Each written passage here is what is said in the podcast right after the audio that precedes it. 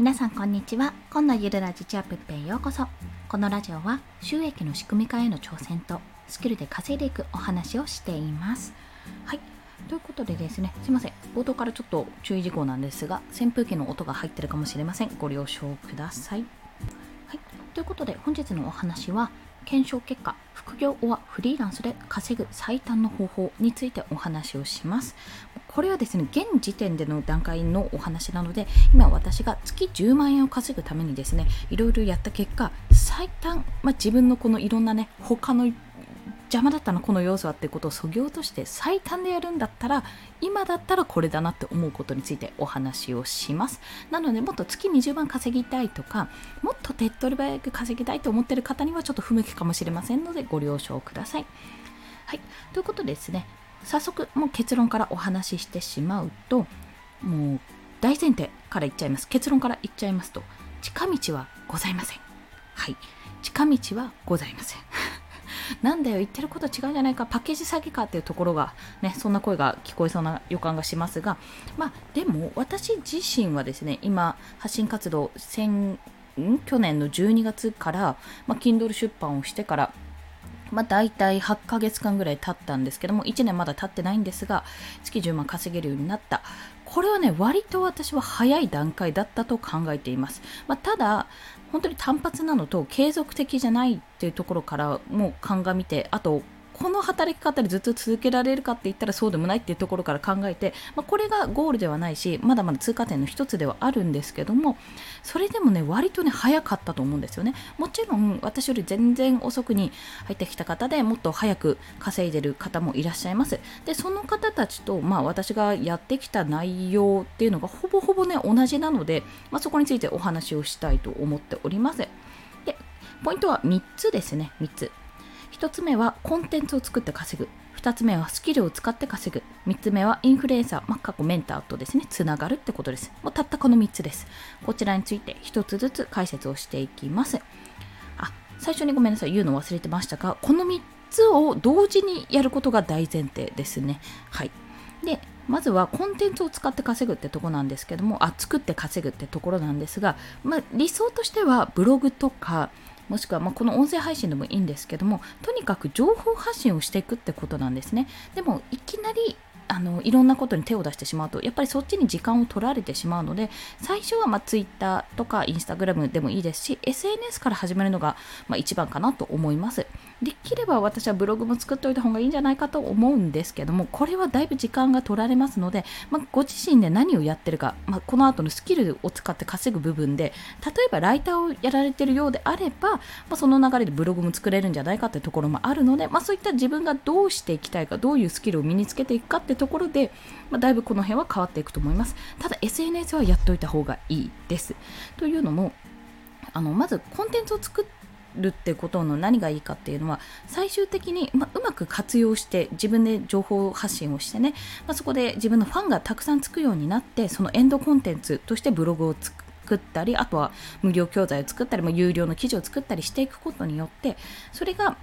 あの最終的に自分が寝ていても、まあ、自分が影響力がどんどん認知度が上がるだけでそれを買ってくれる人がいるって形になると寝てるだけで稼げる仕組みができるってことなんですね。ですっごいこれさらっと言うんですけどもそんなこれが1日2日もしくは1年2年とかで、まあ、1年2年経ったらもしかすると作れるかもしれないですけどそんなにすぐに作れるものではないんですよ。それはもともと自分が何か専門的にやっていたとかすでにもう自分の中で教材を作れるレベルの知識とか情報があるんだったら別なんですが全くそういうのもまあ普通だよって一般レベルだよっていうところで、まあ、ゼロから始めるよっていう方であればこれをこのコンテンツを作る何か情報発信をする一つの有料級のものを作るっていうのはやっぱり時間はかかります。なぜかというと一から情報収集もするし自分で検証もするしなおかつ、え一から経験を積むっていうことが大事なので。ですがなんかこれは最終的にもう本当に野菜の種まきとか子育てのような感じでもう何十年後とか数年後とか遠い未来に芽吹くようなイメージでやっていくので、まあ、できるだけ先にやっといた方がいいっていうお話ですね。そして2つ目がスキルを使って稼ぐというところ。でスキルを使って稼ぐのは今現在私がこのフェーズにいる状態なんですけども、まあ、コンテンツはすぐにこう結果は出ないと、まあ、ちょこちょこ私は数百円単位でこう結果というか収益が出てはいるんですけどもやっぱりいきなりは出ないんですよなので、まあ、それをやってあのコンテンツで稼いでいくぞっていうことばっかり集中していると、まあ、本当になんていうんですかね、スズメの涙程度のお金しかいただけないという状況が続くと、まあ、なかなか生活もできなくなってしまうので、私の場合はスキルを使って、まあ、デザインですけども、で稼いでいます。で、ここでやっぱデザイナーとかなるって大変じゃない、ライターになるって大変じゃないって思われる方はいるかと思うんですけども、まあ、多分こう言ってしまうとあれだと思うんですが私一応デザイナー名乗ってるんですけどもスキルとしてはそこまで高くはないです。というのはデザイン事務所にも通ったことあるわけではないですしあの通ったこととかあの勤めたわけでもないですしその商業デザインっていうのも、まあ、自分で頼まれた案件はしたことありますけどもそれも個人的な依頼ですしあんまりね、その、なんていうんですか、大舞台に、例えば企業相手に何かやるとかしたことないんですよ、正直言って。正直言ってないんですね。ただ、案件自体は本当にいろいろあるんですよ。そこまでのプロのデザイナーにしてみれば私のデザインとかいやもっとこういうところ修正できるよねとかこういうふうこういうデザインだったら私だったらするって方がね多分ねいっぱいいらっしゃると思うんですけどもただねそうじゃない案件とかいっぱいあるんですよ。自分レベルっていうとちょっとあれかもしれないんですけども、まあ、あの、お金になる、やっぱり細かいものとかって大企業さんとかできないじゃないですか。でも、割と個人で動きやすい人にとっては、本当に細かいこの記事のに入れ込む、挿入するグラフとか、それこそ、まあ、イラスト、挿絵みたいな感じのとかの私は案件をいただいてるんですけども、そういったのってね、結構ありました。それこそ月10万近く稼ぐほどはありました。今日ちょっとまとめてたんですけども、請求書を作ってまとめてたら、結構あったんですよ。6、7万円分ぐらいの案件をやっていたんですよね。あの一つの依頼先から、クライアントさんから。というように、私なんかって全然やったこともないしって思ってる方は、まあ、スキルをいろんな形で、ね、ライターだったら文章を書くためのスキル、まあ、自分で記事を作ってみるとかデザイナーだったら自分でじゃあブログを作ってみたらそのヘッダーを作るアイキャッチを作ってみるとかそういった形で、まあ、試すことは大事なんですけどもいろいろね自分でコンペに提案してみたりとかプロジェクトに提案してみたりとかそういった形で実践を交えて体験していくと良いと思います。そうするといや自分のクオリティが低いのかそれとも単純に自分のアピールがまずかったのかとかタイミングがまずかったのかとかいろんな、ね、パターンが想像できるんですよ。もしくはあの提案するときに例えばですけど私本当の本当に実績作りの段階の時は数百円で承りますってことを知っていたんですね。でもう普通に、まあ、案件として通って自分のその時のデザインはねもう今思うと結構修正できるとこいっぱいあるよって思うんですけども、まあ、それでも採用されたりもしたので本当にニーズがそこにニーズがあれば自分のレベルの自分の今のスキルのレベルでも案件があるってことをちょっと念頭に置いていただきたい。そしてまあ、私もゼロからほぼゼロから始めていますがスキルを使って稼ぐことはできるってことをここで断言しておきます。で、これは側近性が高いというお話です。そして最後がインフルエンサー、まあ、もしくはメンターの人ですね、とつながること。これがね、私は一番重要だと感じました。もし知り合いとかオフでね、会う方で、もうすでにフリーランスとして働いてるとか SNS 運用してるって方がね、近くにいるんであれば、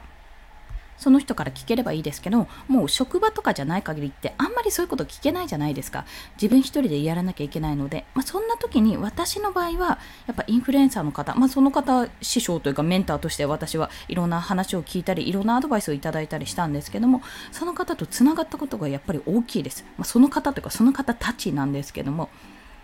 でどうやってつながったかというと、まあ、単純にフォローしたのもそうだしコンテンツをすごいこちらが視聴したりあの見たり聞いたりっていうのをしたのもそうですしあとはオンラインサロンですねオンラインサロンとかコミュニティに入って、まあ、直接やり取りができる環境をに自分から入っていったってことがあります。なので、まあ、極論ね、もしお近づきになりたいって方がいたら、フォローするとかそういったのももちろん大事なんですけども、まあ、自分、もしね、その方が何かしらコミュニティを開いてる、何かしらオンラインサロンとかやってるのであれば、そこに飛び込むのが一番手っ取り早いです。で、そこで行動する。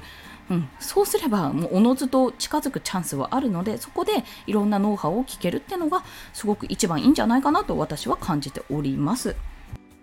はいということで本日は副業はフリーランスで稼ぐ最短の方法についてお話ししました。もうこれはま自分の経験またはまあ私と同じぐらいなんかまあ同じもしくは同時期もしくは先発後発でもぐんぐん伸びてる人は何やってるかなって見たところによるとやっぱり同じようなことをやっているのでこの3つのポイントですね。コンテンツ、まあ、何かしら情報発信をしているっていうところ2つ目はスキルを使って稼いでいるっていうこと。そして3つ目はインフルエンサー、まあ、もしくはメンターとねつながっているってことですね。この3つを押さえてるのでもしよろしければ参考になさってください。そして本気で稼ぎたいと思っていてぶっちゃけどんなとこ入ればいいのかわからない人わからない人いると思いますとりあえずですね私が入っているコミュニティに関してお伝えするとえ無料ですね。どっちも無料です。動画講義でサクッと学習できるフリーランスの学校というコミュニティ。まあ、これは完全にフリーランスになるべくしてできたなと私がなるって知ってて作ったのかなって思ったくらいにタイムリーな動画教材だったのでこれはライター動,、えー、動画編集オンライン秘書とかもそうかな、えっと、結構ね広くとってどんなものでも対応しているような形になっているのでもしよろしければあの無料ですし聞いてみてあ自分こういうのできるかなって思える何かに出会えるかもしれませんあとは、えー、池原さんの無料メルマガですねこちらも完全無料ですこれねあのどうやら1000通ぐらい書いてるらしいので3年ぐらい続きます。1年間って書いてあったのに3年ぐらい続くってすごいですよね、それは。まあでもこの池原さんの無料メルマガもあの全体どちらかというとこれはコンテンツを作る方にあの重視してるというか重きを置いてる部分なので自分の商品を作って売るっていうそれをじゃあどんな商品ができるのか自分はどんなことができるのかっていうのをですねいろんな YouTube とか動画系もそうだし音声もそうだしブログもそうだし Kindle もそうですね。いろんなものであのお話ししているのでもしよろしければこっちもサクッと登録できて、まあ、いあいいかなと思ったらサクッと解約できるのでよろしければお聞きください。いずれもですね本気で稼ぎたいって考えてどうしたらいいかわからない人にお勧めしておりますのでなんかそうでもないかなって思う方はねやめといた方がいいです心折れますはいまあ、そんな形で今日もお聴きくださりありがとうございました。この放送いいねって思われた方、ハートボタンもしくはレビューなど書いていただけると嬉しいです。そして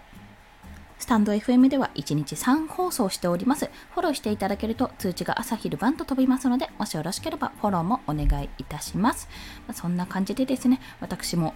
まだまだね、まだまだコツコツといろんなことをやりたいし、なんかまだ結果が出てないものもたくさんあるんですが、まあ、今日もいろんな行動をしながら模索、暗中模索、いや、暗中模索じゃ意味ないな。まあ、試行錯誤ですね。試行錯誤の毎日を送っております。皆さんも今日も頑張っていきましょう。コンでした。では、また。